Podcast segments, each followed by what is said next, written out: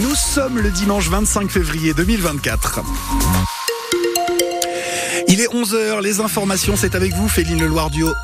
La Sèvre niortaise repasse en vigilance orange crue en amont des Deux-Sèvres. Le fleuve avait pourtant entamé sa décrue hier, mais les précipitations attendues aujourd'hui risquent de faire remonter le niveau des cours d'eau. Attention donc à vous si vous circulez sur les routes des Deux-Sèvres. La ville de Niort appelle ses habitants à bien respecter la signalisation et à ne pas s'approcher des berges. Vous pouvez suivre l'évolution de la situation sur le site vigicru.gouv.fr. Le salon de l'agriculture s'est ouvert hier à Paris dans un contexte très tendu.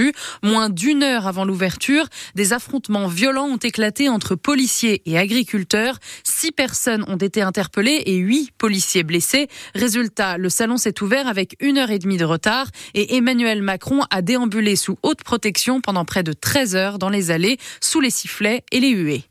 Le vrai combat, c'est de retrouver Erwan, pas de faire fermer notre boîte de nuit, a déclaré le patron de la discothèque La Morinière dans les Deux-Sèvres. Il appelle à l'apaisement après avoir reçu des messages de haine sur les réseaux sociaux.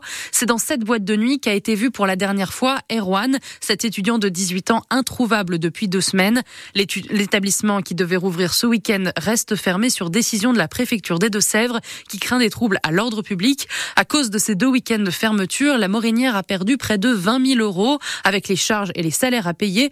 Le témoignage du patron est à retrouver sur francebleu.fr.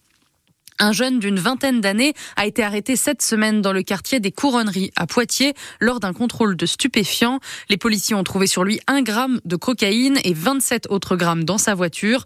Lors de la fouille au commissariat, il a frappé un agent de police. Déféré devant un juge vendredi, il a été libéré mais reste sous contrôle judiciaire jusqu'à son procès. En attendant, il a interdiction de revenir dans la Vienne.